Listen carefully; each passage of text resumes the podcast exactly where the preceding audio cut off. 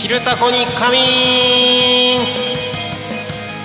さあ時刻は11時を迎えました。皆さんこんにちは。みんなが主役のタコミ FM 本日もスタートです。開局2日目ですね。一日の始まりは昼タコに仮眠。パーソナリティのえー、タコミ FM 代表取締られ役のなるちゃんです。この番組ではリアルタイムなタコ町の情報をお届けしながらさまざまなゲストをお迎えしてトークを進めていきます。タコミ FM は手段はラジオ目的は交流をテーマに。タコを中心に全国各地さまざまな人がラジオ出演を通してたくさんの交流を作るラジオ局です。まずはタコ町の方を中心に聞いていただき参加していただき楽しんでいただければと思います。移動が移動バタ会議のような雑談からみんなの推し活を語るトーク行政や社会について真面目に対談する番組など月曜日から土曜日の11時から17時までさまざまなトークを展開。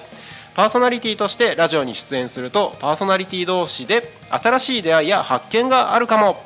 タコミ FM はみんなが主役になれる人と人をつなぐラジオ局です。ということで今日も一日やっていきましょう。さてそれでは今週のテーマこの「昼タコに仮眠」ではですね毎週ですね一つずつテーマを設けてそのテーマについて語っていきたいと思います。それでは大ちゃん大丈夫かな？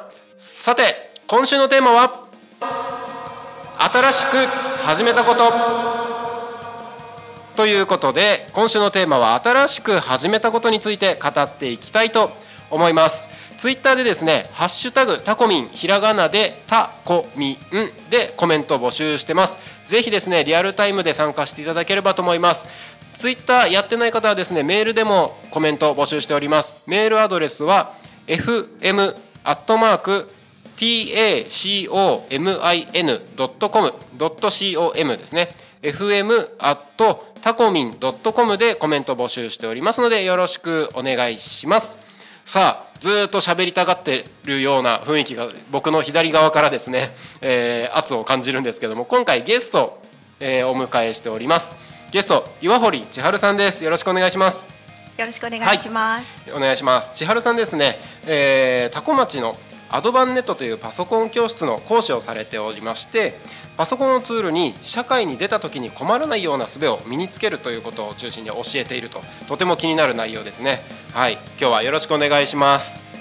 はい。ということで今週のテーマなんですけど新しく始めたこと何か、あのー、ありますか？新しく始めたことこれから始めることでも全然 OK です、はい、そうですね。えっ、ー、と新しく始めようと思っていることですね、はい、はい、先ほどのそのパソコン教室、はい、生徒さんとの関わり方のようなところで、えーと、コーチングスキルを使ってライフコーチとして自己肯定感を上げるようなそういう関わり方を今までもずっとしてきてはいたんですけれども、えー、どうしても落ち込んでしまった時。に、はい、そこのカウンセリング領域と言われているそこの部分もしっかりと扱えるようになるためのカウンセラー資格を取る。なるほど。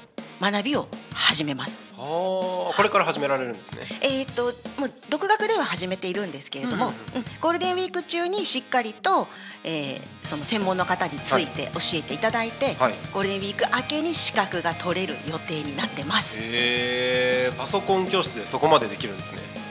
やりますおおすごいなんか個人的にはすごく気になるというか今自分が身につけたい感じがしますね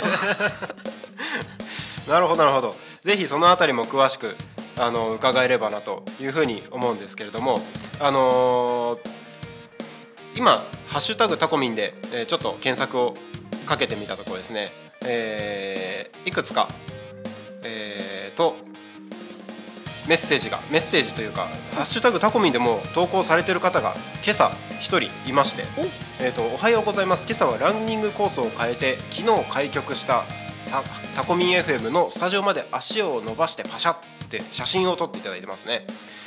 この目の前まで来てくださったんですね。なるほどなるほど。ありがとうございます。ぜひぜひハッシュタグタコミンで、えー、どんどんコメントいただければと思います。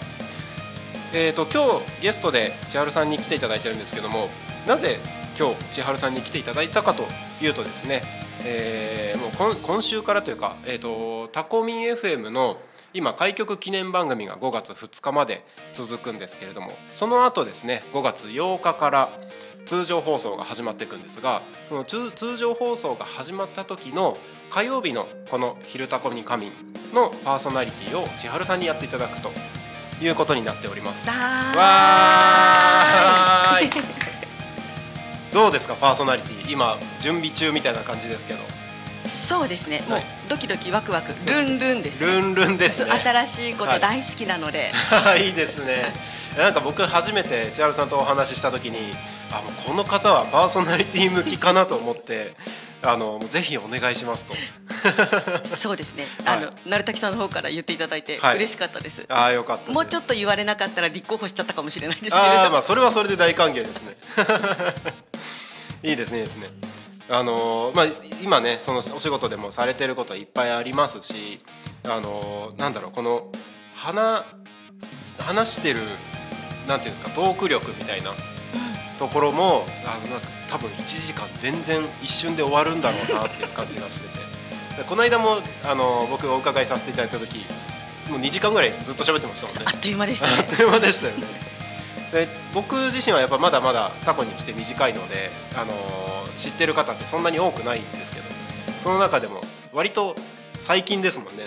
初めてお会いしたの。そうですね。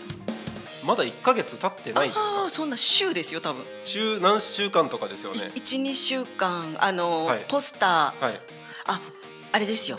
商工会に入った次の日。そうですそうです。次の次の日。はい、うん、あのタコミンと僕のキャストっていう会社の方で商工会に多古町の商工会に入会をさせていただいたんですけど、そのそうですねその次の日ですね。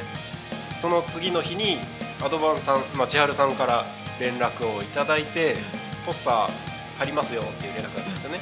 それであじゃあすぐ行きますって言ってよくその翌日に行ったらみたいな感じですよね。そうですね。はい、そうなんですよ。うん。ありがたいですもん。いえいえいえ、私もあの商工会の皆さんありがたいです。教えていただかなかったら、そうですよね。意外とそういうの疎いので、はい、うんそうなんですね、そうなんですよ。結構そのインスタとか結構しっかり発信されてるじゃないですか。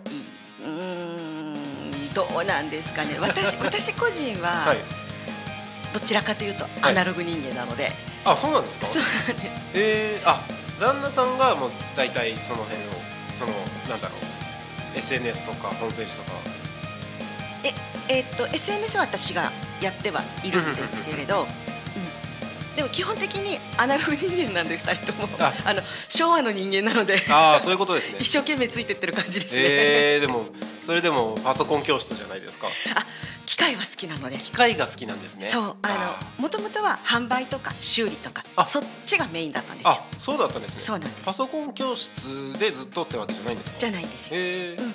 いついつ頃からやられてるんでしょうえっ、と2000年に岩堀が、あの本町町中の、はい、えー、吉岡八百屋さんの前で始めたんですよ。はいはい、あそうなんですね。うん、そう。でもうそのホームページを、まあ、作るとかもやってたんですけど、成田空港の駐車場のポータルサイトとか、はい、うん、そういうことをやっていてで、えーまあ、修理に来た方にえじゃあどうやって使うのとか販売した方に、はい、分かんないって言われて、言われた人だけに教えていた感じではいるんですが、はい、2004年にこっちの国道沿いの方の今の、はい、アドバンネットの方に移転してきて、でそこで私が合流したんですけれど、はい、でそこでいやだだったらちゃんとスクールやろうよ。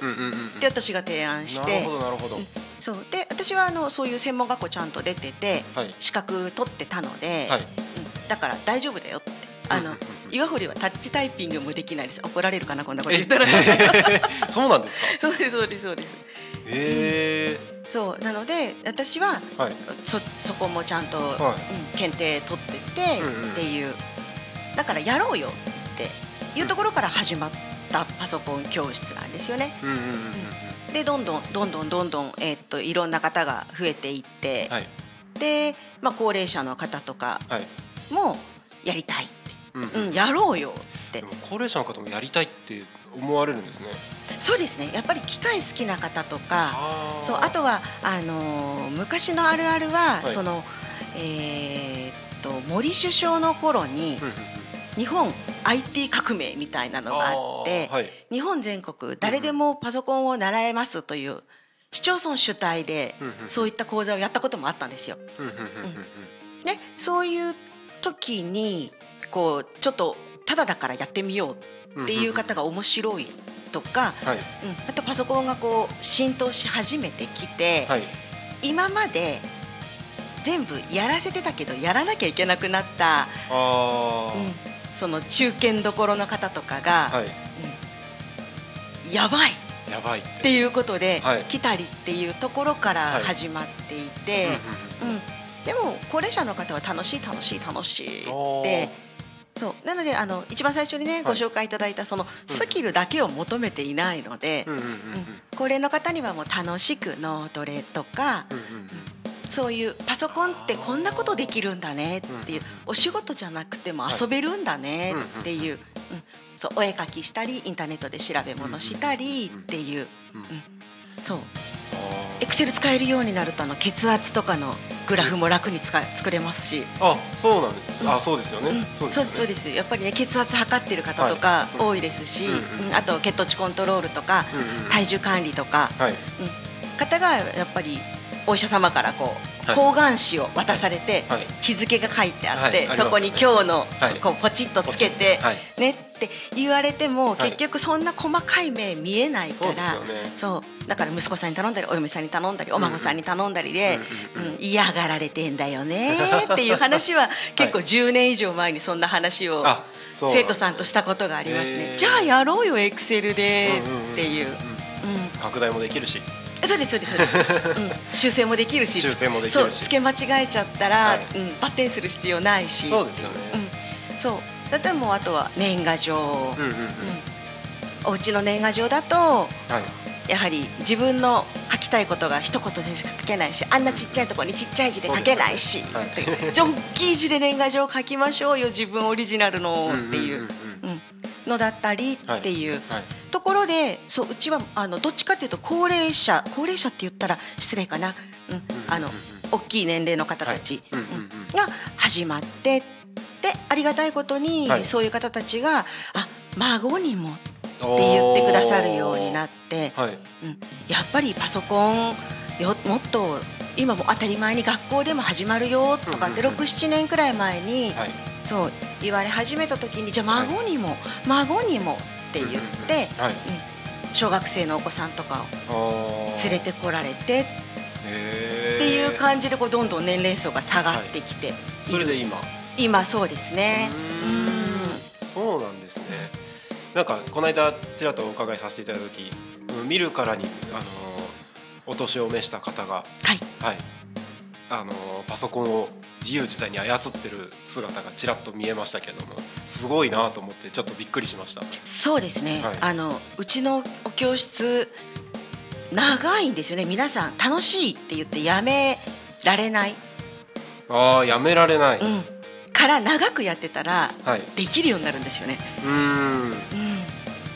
なのでそう。一番長い方は多分10 17年くらい通ってる方とかいらっしゃるから。えー、すごいですね、うん、もう趣味みたいになってる感じですかね？そこまでいくと。そうです。もう趣味趣味だと思います。まあルーティーンというか。うん、うんうん、へえそう。なのでねあのコロナ前はね今コロナで、はい、あのオンラインで、うんうんうん、皆さんズームでつないで、はい。はい、うん、オンラインで、はい、そう80代の方もオンラインですよ。ズームつないで。それがすごいんですよね。そう,、うん、そうですけれど、はい、そうその前コロナ前は皆さんいらっしゃってて、でもそこで、まあ、サロンみたいな感じで交流をしたりとか、はい、特にねあの女性の方とかは、旦那さんとかみんな家族の方を送り出して「い、ってらっしゃい」したら、家族の方が帰ってきて「おかえり」言うまで一言も喋らない日中っていうのが結構あるらしくて。そうなんですね、うん、そうすると夕方お帰り言おうと思ったら声が出ないのしゃばしゃがれちゃって。そこまでいきます？行くらしいですね。そう。でもなんか寂しくて涙が出てくるとかっていう方もいらっしゃって、はい、うん、すごいですねでうちに来てそう。来るのもやっぱり楽しみの一つって言ってくださったことがありますし。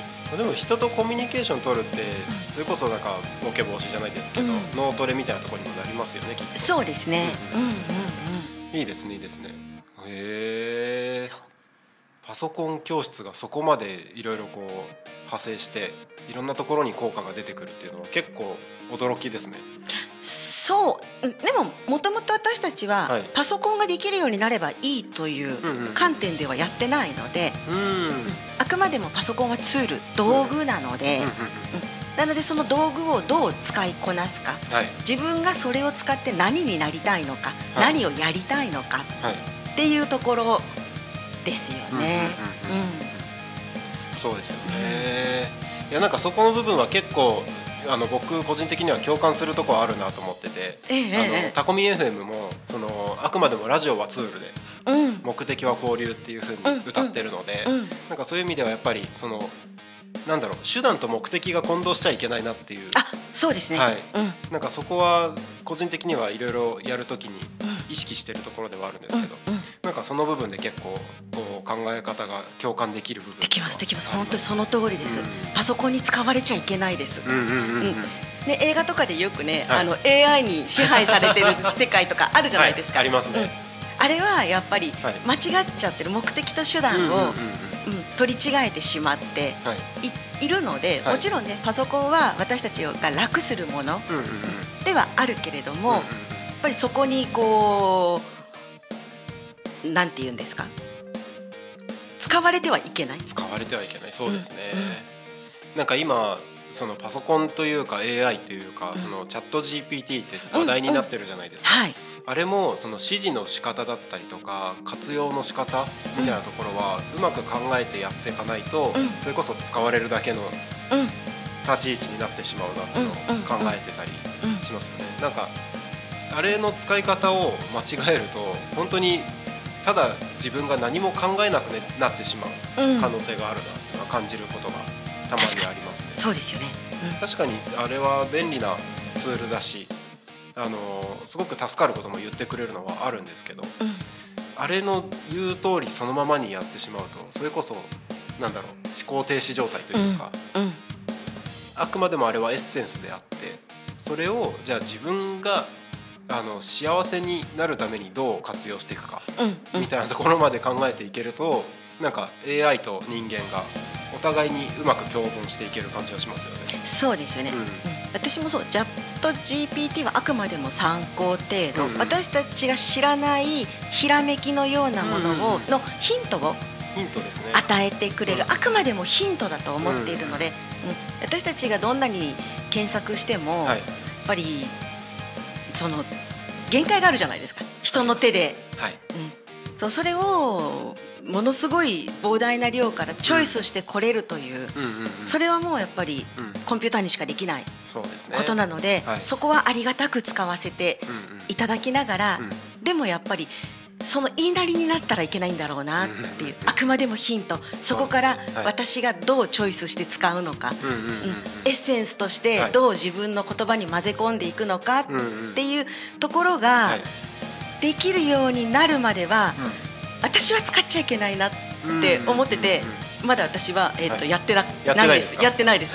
そうまだまだまだそこまでの自信がないのでうん、そうあの人様がやってるのを横で見て楽しんでるだけですね。へえとかって。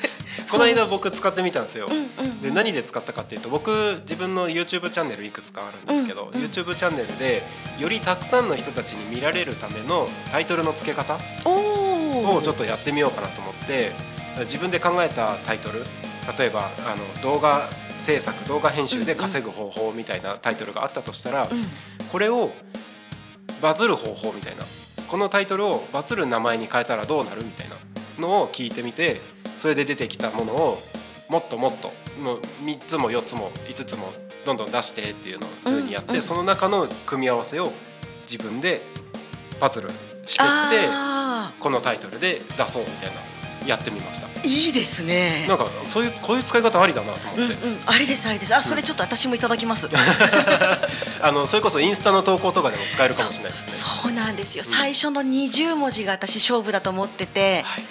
そうあのストーリーに上げても、はい、あの最初の20文字しか文字が出ないじゃないですか。そうだあそこでどう引きつけられるかっていう興味をうん、持っていただけるかっていうのをいつも悩んで、最初の20文字書けずに半日過ぎたりするんですよ、見つからなくて。どうしたらいいんだ？どうしたらいいんだ？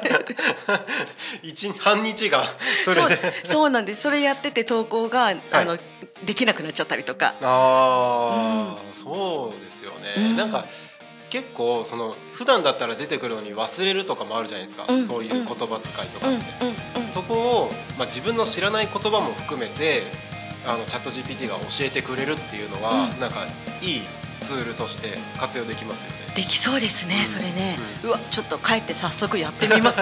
なんか結構やってて思ったのは自分だったらこの表現しないなみたいなのが出てきたりするんですよ、うんうんうん、なんかそういう意味ではすごいいいなと思ってわかります。あの言葉って偏りますよね。偏ります。偏ります。私ももうなんかどこぞで書いたぞこれこの間 あのインスタ投稿した文章同じじゃない？とかって思いながら、なんかいいいい意味では自分らしさみたいなところでもあるとは思うんですけど、なんか同じ表現ばっかりになってバリエーションがなくなってしまうっていうのはありますよね。そうなんですよ。あのよく岩堀に言われるのは、はい、パソコン教室で、はい、その読書とかもやっていて、はい、本を読みましょうとか、うん、うん、でまああの高齢者の方にも脳トレとかって、うんうんうん、そういうこともあのやっているので、やっぱり言葉にはこだわるべきだぞと。うんうんうん、そうなってきた時に、こうバリエーション広くっていうところは、やはり意識していかないといけない立場なのかなって思ったりすると余計出てこないんですよね。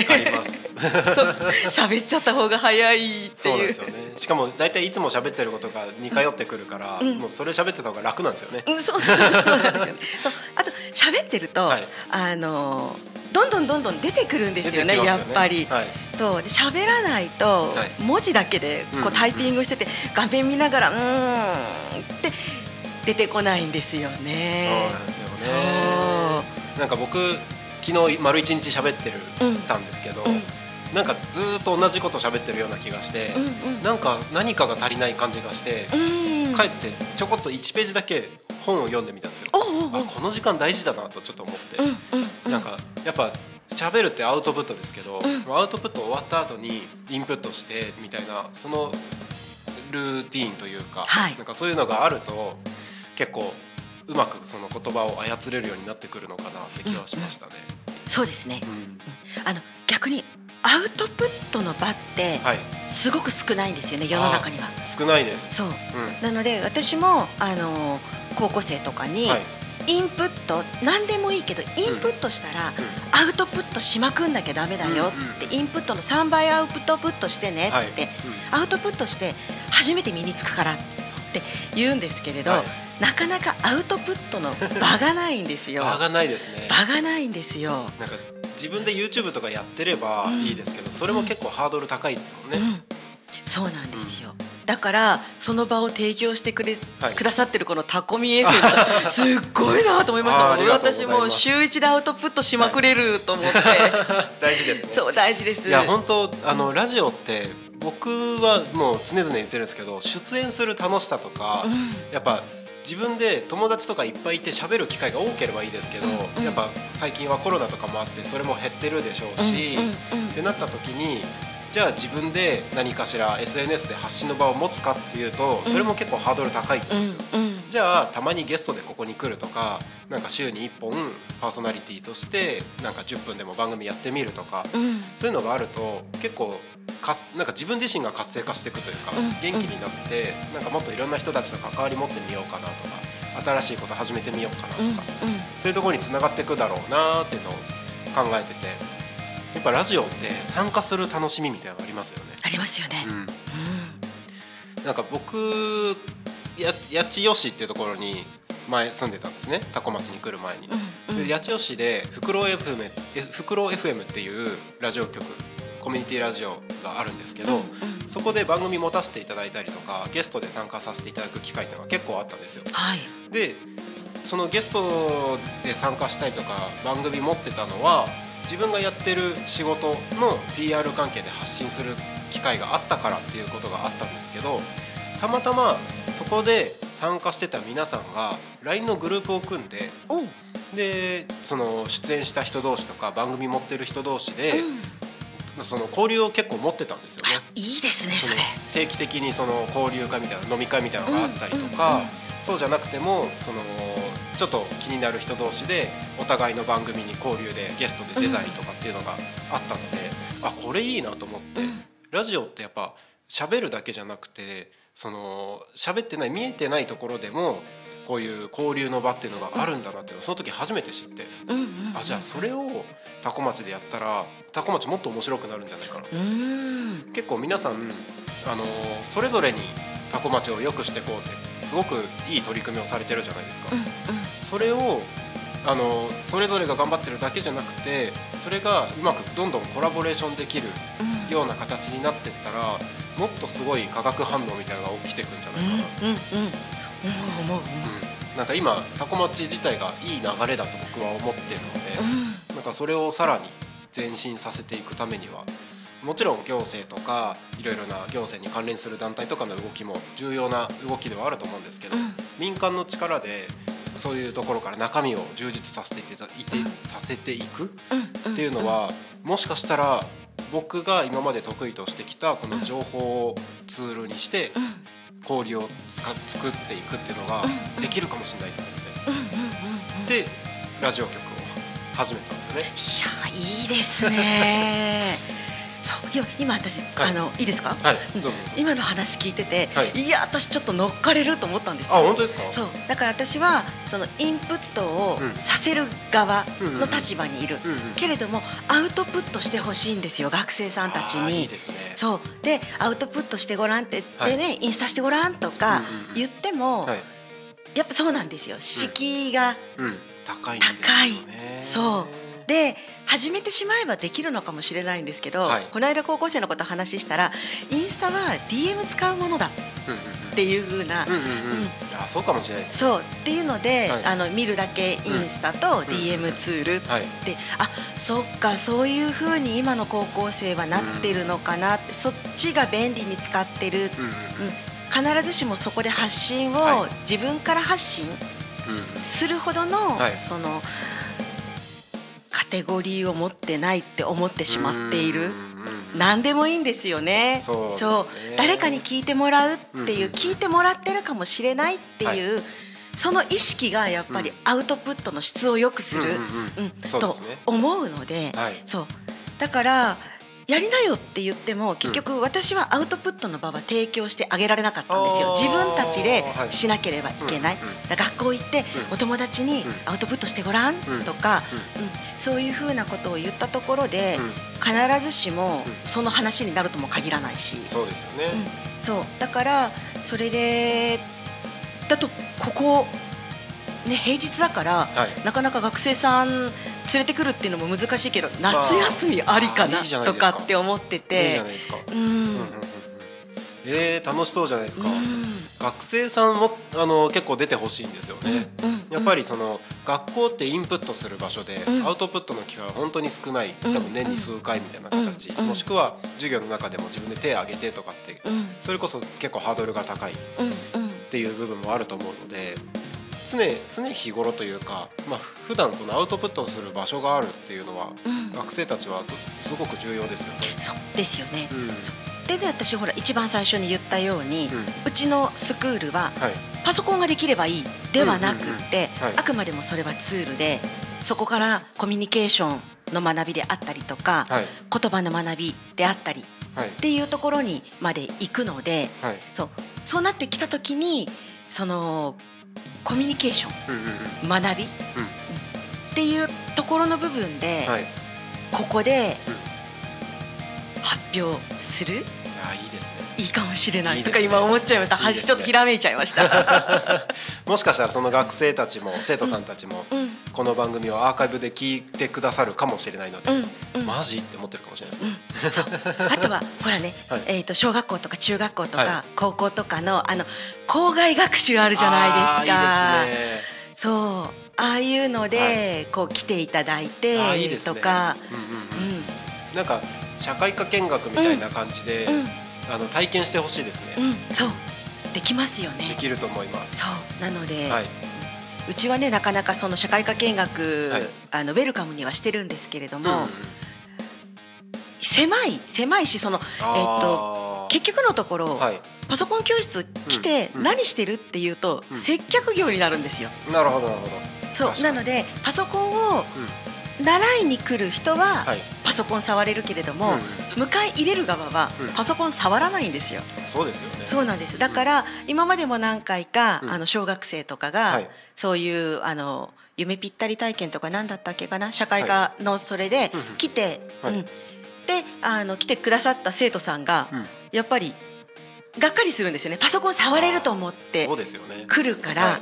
そうなので、はい、接客業だよって、うんうんうん、お客さんが生徒さんだから、はい。うん、生徒さんのために何ができるかだからって、うんうんうん、いうところで、まあ、がっかりさせちゃうからお昼休みの生徒さんのいない時間にちょっとパソコン触ってもらったりとか。はい。うんうん、そう。だからうちでは限りがあるけどここにはものすごく可能性を今感じちゃいました、うんうん、話聞いてて。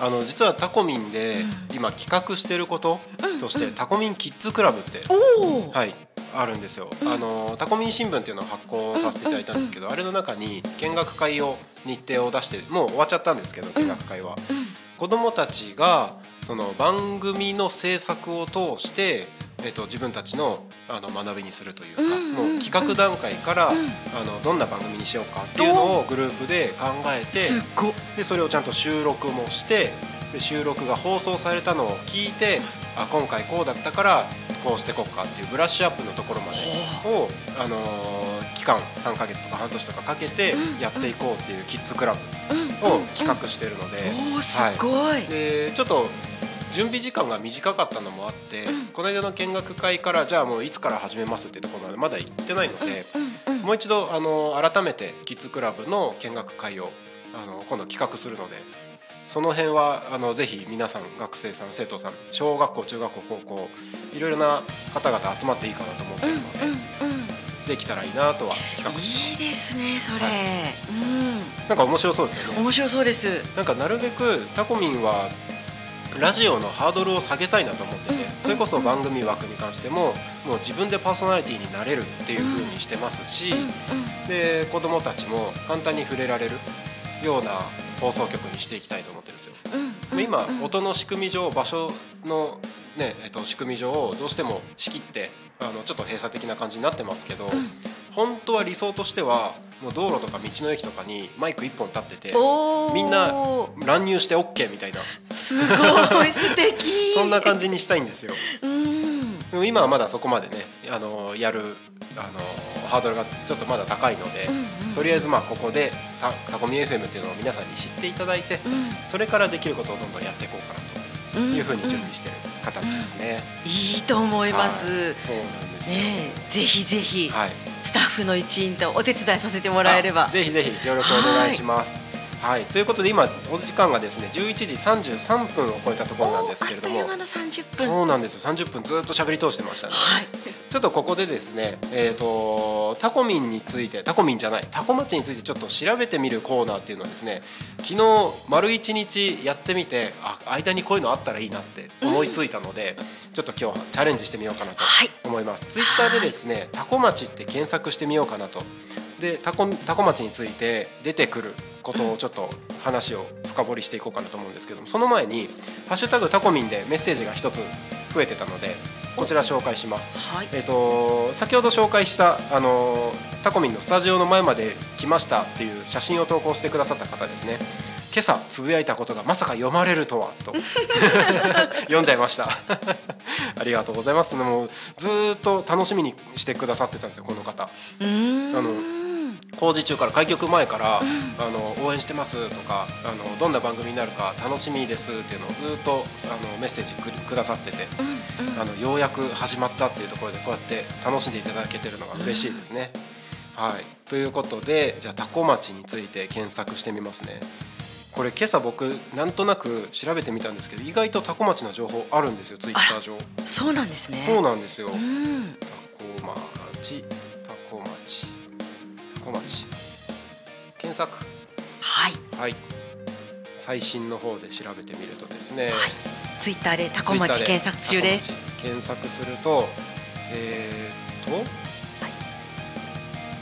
これは、えー、っと2時間前に投稿入ってるものですね。えー、っとゴールデンウィークは移動書店出勤です。あ、はい、出動です。はい。針書道バックヤード店神保町はい、なんか紫陽花祭りで去年出店されてたみたいですね、はいはい、なんかワゴン車の後ろにこう本棚みたいな形で、えー、はい、すごい。それいいな。こんな。あ本当だ、はい、多分これあじさい祭りの道の駅のところで、うんうんうん、はい、車の後ろを開けてやってるみたいですけれども、うん、えー、こういうのがあるんですね。ねいいですね。今年も来られるんですかねね、ぜひ来てほしいですね。面白いですね。ハリー消防さんですか？ハリー消防さん。ハリー消防さんですね。何回も言っちゃうんですね。ハリー消防さん。ハリハリ消防。ハリ消防。ハリ消防さん。うん、来てください。来てください。お待ちしております。お待ちしてます。えっ、と三時間前の投稿ですね。はい。お隣のタコ町。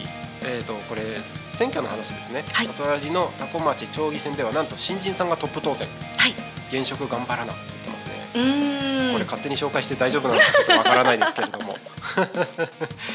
えとちゃんと選びますね。あとそう1個朝気になったのあったんですよ。はい。えっ、ー、とどれだったかな？あこれだ。えっ、ー、と千葉県多古町発地方創生映画。知ってます？これ。千葉県多古町。いやなんかふるさと映画祭はいはい。さんのツイッターのアカウントなんですけど、ええ、NGT48 新潟ですかね、はいはい、の、えーと、方々が、ええ。えーと、キャンプを題材にした映画「キャンプセブン出演決定」はいはい、これ多古町。ああそこじゃないですか？あのーどこでしたっけ？常盤小のところがキャンプタコグランプ。になった、はい、あそこすっごい素敵メキシコみたいになってますよね。そうみたいですね、うん、今これ記事のシェアなんですけど、うんうん、千葉県多古町の廃校を活用したアウトドアリゾート、タコグランプ全面協力、うん、でこの映画が。うわすごいですね。すごいですね、うん、またもっと多古町有名になりますねこれ、多古町意外と使われてるんですよねでもね。なんか映画結構使われてるんですね。ドラマとかも、うん、結構。あそこもそうでした更新症更新症あよく舞台になるみたいな,、そうですね。区画所合併して、はい、ね、あそこ素敵ですもの建物がねまだ行ってないんですよ、えー、木造です木造の、えー、もう本当に。いいですね。いいですよ。僕出身が青森県の田子町っていうところなんですけど、僕小学校12年生の時まで転校するまでそこにいたんですね、学校木造でした、あの多分僕の世代では木造の学校に行ってた人たちって結構珍しい方だと思うんですけどもうその時の校舎はもう建て替え前最後ぐらいな感じで木造だったので、なんか木造の校舎見るともう自分が入学した時のことを思い出します、ね、そう本当にもうあの大正ロマンを彷彿とさせるような本当にもうどっしりと、はい、あの年月を感じさせてくれますよ。そしてタイムスリップできます多分あそこ行くと。ああ、うん、いいですね。いいですまあ僕の家もそっち方面なので今度行ってみようと思います、うん、あれってあの突然行って大丈夫なもんなんですか？あそこって。え立ってるだけじゃないんですか？今多分。立ってるだけ？多分。なんかその侵入あ中には入れないかもしれないけれども、まあ、外から見る外から見るだけでも全然風情ありますし、うん、なるほどなるほど。いいですね、うん、いいですよ。お散歩がてら。なるほどちょっと今度行ってみます。はい。はい。えー、結構あれですね。このタコ町で検索すると。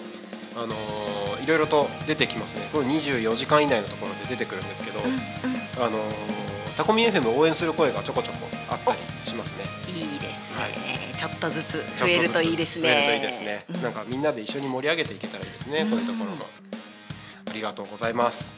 ということでですね、まあちょっとツイッターのタコ町検索はこの辺りにさせていただきまして、うん、はい、はい、あ。おなんかありました？えっと私今、インスタでライブ配信してるんですけれども、はい、えっと高校生の生徒さんが視聴し始めました。あらどうもえお昼休みあお昼休みまだないよね。大丈夫？大丈夫？学校じゃないの？あ休み時間かな休み時間。ね。ありがとうね聞いてくれて。携帯没収されたりしないですか？わかんない。大丈夫かな？そう見つかんないようにね。気をつけてね。録画するから後で見て。気をつけてね。面白いですね。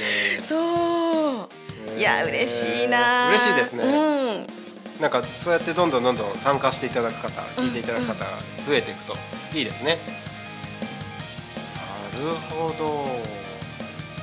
いやでもいいですね。あの喋りながら自分でそうやってインスタライブとかでもやってるとあの参加する方があのラジオだけじゃなくて、インスタとかそうですね。あのそ、ね,、れこそ今日のインスタライブは初めてなんですよ。お、初めてなんです初めてなんです。そうなんです。今まではちゃんと録画したのをちゃんと編集して、はい、ちゃんと動画で上げてるとか、はい、リールで上げるとかっていう、はい、そっちやってたんですけれども、これ録画面白くないじゃないですか。そうですね。そう。なので、はい、うん、どうせ下手くそだし どうなるかわからないし、はい、うん、だったらもう初めて尽くしで、はい、ちょっとやってみようってほとんど顔見てないんですけどね。こっち見てないんですけど。そうなんです、ね、そう鳴滝さんの顔見て喋ってるからあ、まあ、そうですよね。そうインスタライブ見てくださってる方はもうすでに私のこの下斜め45度からの 横顔しか見てないかもしれないんですけれども。そうなんですね、うん、あちなみに、はい、えっと、タコミンは YouTube チャンネルもありまして、うんうん、あのこの「昼タコに仮眠」と夕方の「ゆうたこに神」この昼と夕方の帯番組ですね、はい、YouTube ライブでも放送してます。うわやった。やりました。昨日はねちょっといろいろ都合でできなかったですけど今日も、え今日はもう今実は YouTube ライブで配信をしています。音声だけですけどね。あびっくりした、はい、あの 画面はあの「昼タコに仮眠」のサムネイル、画像がずっと出てる状態なんですけど、音声だけは今届いております。そうなんだ。えー、ってことは今日、はい、やってる？やってます。じゃあ私 YouTube もデビューです。デビューおめでとうございます。すごい。3つデビュー。3つデビューですね。一応 YouTube はこれライブ配信ということなので、うん、えーと、コメントこちらでも受け付けてますので YouTube でご視聴あご視聴なのかな？聞いてくださってる方はぜひ YouTube のコメントでも、あのー、メッセージいただければそちらご紹介することもできますので受け付けてます。よろしくお願いします。ということで。いいですね。新しいこと新しく始めたことが3つもできましたね。できました。できましたね。ありがとうございます。もうその機会を作っていただいて、はい、ありがたいです本当に。嬉しいですね。なんかこうやって皆さんがどんどん新しいことにチャレンジしていくっていうのは個人的には嬉しいです。新しいチャレンジは僕はすごい応援したいですねなるほど。なんか僕自身がこう皆さんに言っときながら自分が新しいことを始めてないなって思ったんですよね。まあもちろんこのタコミ FM 自体が新しいことではあるんですけど、うんうん、ずっとこればっかりだったのでこの数か月、うん、なんかそれ以外になんか新しいことを始めたかっていうと全然ないなと思って、なんか趣味とかその家のこととかで考えると、なんか新しいこと始めたかなってなんか全然浮かばないんですよね。ああ私もう一個浮かんじゃいました。何ですか？あの新しいこと始めたって言えば、はい、この4月から私、チョークアート教室の、はい、私じゃないですよ。あの知り合いの方が、えっ、ー、とチョークアートの画家さん。アーティストの方いらっしゃって、船橋で活動されてる方なんですけども、はい、その方にお願いして、月に1回、お教室をそのワークショップを開いていただくための、え私が主催って言ったらいいのかな。でも私があの、はい、えーと、温度とって始めちゃったものがあるんですよ。はい、うん。それも新しく始めたことです、ね、あそうなんです、ね、そうなんです。あすごい。なんかいろいろ同時進行で。そうですね。あ多分手当たり次第。何でも手当たり次第。意外と、ね、意外と何でも始めちゃいます気がついたり目についたら。そう。へそうです。チョークアートも始めてました4月から。ああいいですねチョークアート、うん、うんあの黒板に書いてですよね。そうですそうです。うんうん、面白いですよ。あれすごいですよね。うん、あれすあの何がすごいって、はい、遠目で見たら上手に見えるんです。そうそう私あの、はい、チョークアートの、はい、えっ、ー、とワークショップやった後に、はい、インスタで、えっ、ー、と配信してるんですけれども、うんうん、その画像を送ってるんですが、あの娘に言われたのは。遠くから見たら上手に見えるからいいねってちょっと引きで写真撮りなって言われて あまり近くで見ない方がいい。えあの上手な方は近くで見ると、はい、その凄さがぼかしの凄さとかが分かるんですけれどもまだ私は本当に、あの小中高と,、えー、と図画工作はアヒルさん2だったんですよ、とっても絵心なんかなくって、そうアヒル描いても犬描いても猫描いても同じになっちゃうような 感じなんですけれど、そうでもその私がすごいあの遠目で見たらちゃんとお団子描いたんですけれど、お団子に見えるし、あんこが光ってるように見えるんですよ、これがもう。それってどこで見れるんですか？ああのアドバンネットのインスタ、あ。の検索していただくと、はい、まだいくつも投稿してないんで3つ目か4つ目あとくらいに多分あるんじゃないかなと思うんですけど。ぜひ皆さんにも見ていただきたいですね。あ見てほしいですっていうか恥ずかしいな。あのそこにインスタにあの、はい、えっ、ー、とチョークアートを教えてくださってる、はい、キャム先生の、はい。うんあの貼ってありますのでアカウント。もうそっち見に行ってください。プロの方を。あわかりました。えっとインスタグラムでカタカナでアドバンネットで検索するとアドバンネットさんのアカウントが出てきますね。出てきますね。はい、はい。うん、こちらをアクセスすると今ライブ配信してるのもあの出ますが。あそうだ。はい。ライブって出てますよ。出てる。やったー。なんかぐるぐる回り。これの投稿のところにチョークアウトがチョークアートありますね。お団子のあお団子の。写真。チョークアート開催しましたってやつ、ね、はいはいそうですね。あこれだ、おすごい、うん。わちゃんと光ってるように見えますね。見えるでしょ？すごい立体的に見えますね。そうなんです。へえこれチョークアートなんですね。そうなんです。すごい。すっごい。近くで見ると、はい、あのそうじゃないんですけれど。これチョークアートを、はい、黒板何に書いてるこれえっ、ー、と何か板みたいなものに書いてるんです。板にチョークって書けるんですね。ああのそれ専用の専用の。そうあのクレヨンのような感じのチョークでで塗ってこう指でこうシュシュって指でこうやってすると、はい、そうぼかしもできるし。へえ、うん、面白いですね。面白いんですよこれ。あっという間。私これね趣味の一つになりました。あ本当ですか？あの何も考えないでただ無心に色のことだけ考えて、はい、どうしたらこのグラデーションができるかなとか、で色の指示はちゃんとあるんですよ、この何番のこのクレヨン使ってこのチョーク使って、はい、ここにこの色のせましょうってちゃんと指示があるからできるんですけど、はい、すごいんですよ。それで、遠目で見たらこのクオリティなんです。すごいですね。すごいんですよぜひこれ皆さんアドバンネットさんの 投稿を見てインスタグラムですね。インスタグラムから、はい、あのキャム先生の方行ってください。ぜひぜひ。キャム先生はあのどう検索したらいいですか？あ私今のインスタの、はい、私のあ多分ねキャムで出てくるかな。キャム。CAM だったかな。CAM で検索してみたもしくはチョークチョークアートキャムだったかな。あチョークアートキャムの方がいいかもしれないですね、うん、チョークアートえー、とキャム、うん。ああ出ますね、うん、カタカナでチョークアートで CAM そうです、ね、検索すると出てきます、ね、そうですね。あすごいお団子。すごいでしょ？すごい。クオリティが違うの分かりますよね。ちょっと分かっちゃいました。分かりますよね。そうそうそうそう。本物見るとすごいんですけど、えー、これはすごい。すごいんですよ、えー、ぜひこれ皆さん見ていただきたいですね。ぜひ見てください、そう何かねあの、はい、キャム先生ご依頼も受け付けてますので、はい、そう。えっ、ー、とキャム先生もタコにはゆかりのある方で、あそうなんです、ね、お母様のご実家がタコなんですよ。あそうなんですね。そうそういうつながりで、でそのお母様のご実家が、はい、あの本町街中にあるなにわ屋さんっていうお蕎麦屋さんなんです。あお蕎麦屋さん。うん、あそうなんですね。そうなんです。だからチョークアートで、はい、えー、終わった後に、うんうん、食堂の方に降りていただくと、はい。うん、美味しい手打ちそばが食べられる。お腹空いてきちゃいました。もうちょうどお昼ですもんね。そそうですね。うん。ほどそう。もしね今日聞いてる方あうちいるかな？そういたら、はい、何わ屋さん行ってください。あぜひ行ってください。美味しいですよ。いいですね。ちょっとタコの美味しいご飯屋さんとかもどんどん紹介していけたらいいなと思いますので、うん、ですね。はい、ということでですね結構喋ってますよ。はいえー、と今11時50分にそろそろなるところですね。49分になるところですね、どうしよう。私喋りたいことの3割くらいしか喋れてない。じゃあちょっと時間もそろそろなのであの一つだけピックアップして喋りたいことを。はい、はい、何かお伝えしたいことがあれば、えー、何があるかな？何があるかな？僕昨日ですね、はい、あの今日あの千原さんが出るっていうことで、うん、なんか喋りたいことあるみたいですよって昨日ある方から聞いててですね、ええ、あのタコミンスタジオの横に釜屋支店さんがありますけれども、はいはい。はい、なんかそこに関連する方が生徒さんでみたいな。ああ、はい、はいはい。はいうん、そうなんです。あの、えー、っと、え、いいかな、釜屋支店さん、お話ししちゃいますね。そう、息子さんが大学受験をするときに、はい、私の方で、はい、その、まあ、言葉、読書の方のつながりで、うん、うんうん、あのー、千文字課題。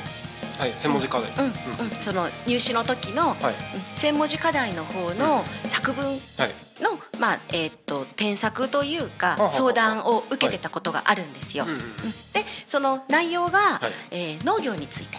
農業について、うん、農業についてという感じの、まあ、小論文というか課題だったので、うん、うん、どうしようかってこう相談を受けた時に、はい、私は、えーと、言葉についてはい。ろいろ、うん、クレームつけることもできますし、はい、あったものに対して膨らませることはできるんですけど、農業のことについてはもう素人というか、うん。家庭菜園すらできないような人間なので、どうしようかなって悩んでたら、あのタコの農家さんで、若い方なんですけど、タコ米王子って呼ばれてる方がいらっしゃって、そうその方が、もういいよって言ってくださって。であのコロナの時期だったので、はい、そのお会いしに行くことはできなかったんですけども、うんうん、ズームでつないで、はい、私とタコマヤ王子と、うんうん、その生徒さんと3人で、はい、農業のことについて熱く、熱く語っていただいて、うん、うん、もうその話を聞いたことでその生徒さん、すっごいやる気になって、僕も農業やるって。うん、すごいですね。そう、タコの農業を、あの将来僕が助ける。そう。そのために、はい、あのパソコンを駆使するとか、そうそっちのあの、えーと、マーケティングであったりとか、そっちの方で、何か手助けできそうな気がしてきたって言って今大学に通われてます。素晴らしいですね。なんか人生をどんどんいい方向に進めさせていやでもそれもこれもタコ前王子のおかげなんですよ。もうそんな感じでタコの方たちって困ってるって言ったらもう惜しみなく協力してくださる方いっぱいいらっしゃるんですよね。本当そうですね。なんかそういう方々もどんどん出演していただきたいですね。ぜひぜひ、はい、ありがとうございます。はい、はい、まあそんな感じですね。この千春さんが、えー、もう、ま、毎週火曜日この昼タコに神に出演というかパーソナリティとして、うん、はい、どんどんどんどん進行していただくことになってますので毎週火曜日のこの時間はぜひ皆さん聞いていただければと、はい、はい、思いますということでお時間がそろそろですね。今11時52分を迎えたところなので今日の「昼タコミカムイ」はここまでにさせていただければと思います。はい、今日の番組の予定ですね。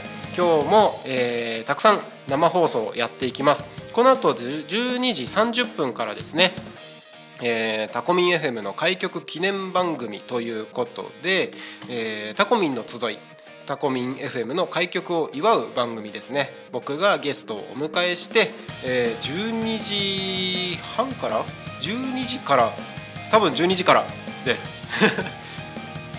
12時からですね。失礼しました。12時から、えー、もうこの後すぐですね。はい。ちょっと僕休憩してからゲスト高島陽子さんをお迎えしてお話をしますその後1時から1時30分ピアノ猫だよりさんえー、お迎えしてタコミの集いをやっていった後ですねちょっと間が空きまして16時から17時「ゆうたこに仮眠」夕方の帯番組を、えー、僕一人で1時間喋り通していきたいと思いますので今日も一日タコミ FM を、えー、お耳のお供にしていただければと思います、えー、本日のゲストはえー、岩堀千春さんお越しいただきましてありがとうございました。ありがとうございました。はい今日も一日よろしくお願いします。またね楽しい一日を